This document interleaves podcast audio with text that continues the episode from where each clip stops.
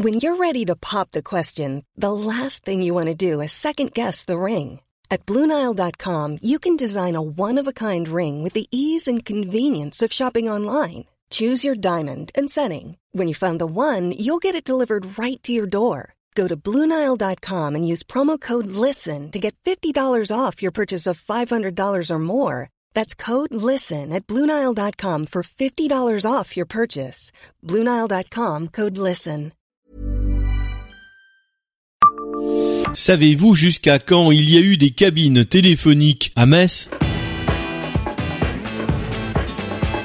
Bonjour, je suis Jean-Marie Russe. Voici le Savez-vous Metz Un podcast écrit avec les journalistes du Républicain Lorrain. Invention de la fin du 19e siècle, les cabines téléphoniques publiques étaient un moyen de communication important. La démocratisation des téléphones mobiles a rendu leur utilisation obsolète. En 2017, Orange a procédé à la désinstallation des derniers appareils à Metz. Avant les smartphones, il y avait les cabines téléphoniques publiques.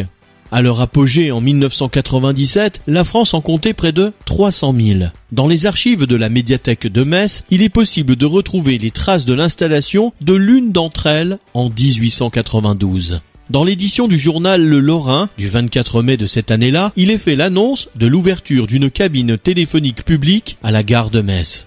Une conversation de 3 minutes coûtait 25 pfennig, l'équivalent de nos centimes du marque or, la monnaie allemande de l'époque.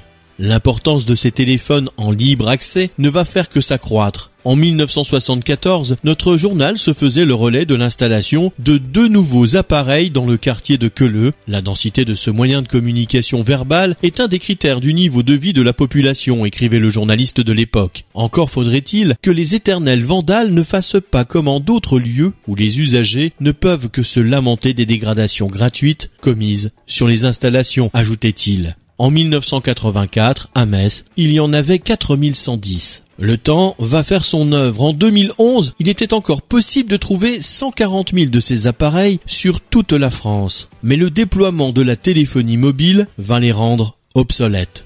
En 2015, le Parlement, avec la loi Macron, va abroger le service universel relatif à la publiphonie. À cette époque, le temps d'appel journalier moyen par cabine n'était plus que d'une minute. C'est ainsi qu'en octobre 2016, l'une des dernières cabines de Metz disparaît rue Paul Claudel dans le quartier de Queuleux. Puis l'année suivante, Orange procède à la désinstallation des dernières cabines messines. En Moselle, une unique cabine reste encore en fonctionnement au 23 rue principale à Monneron dans le nord du département. Sur le secteur de Metz, s'il en reste à Retonfeilly et à Varise, elles sont déséquipées et hors service. Dans d'autres lieux, elles sont utilisées comme boîte à livres.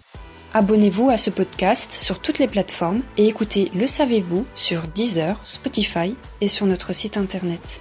Laissez-nous des étoiles et des commentaires.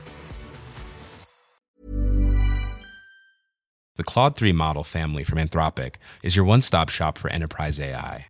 With models at every point on the price performance curve, you no longer have to make trade offs between intelligence, speed, and cost.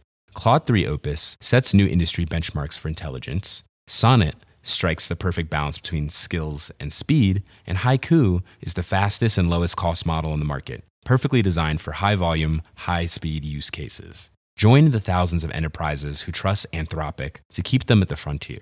Visit anthropic.com slash Claude today.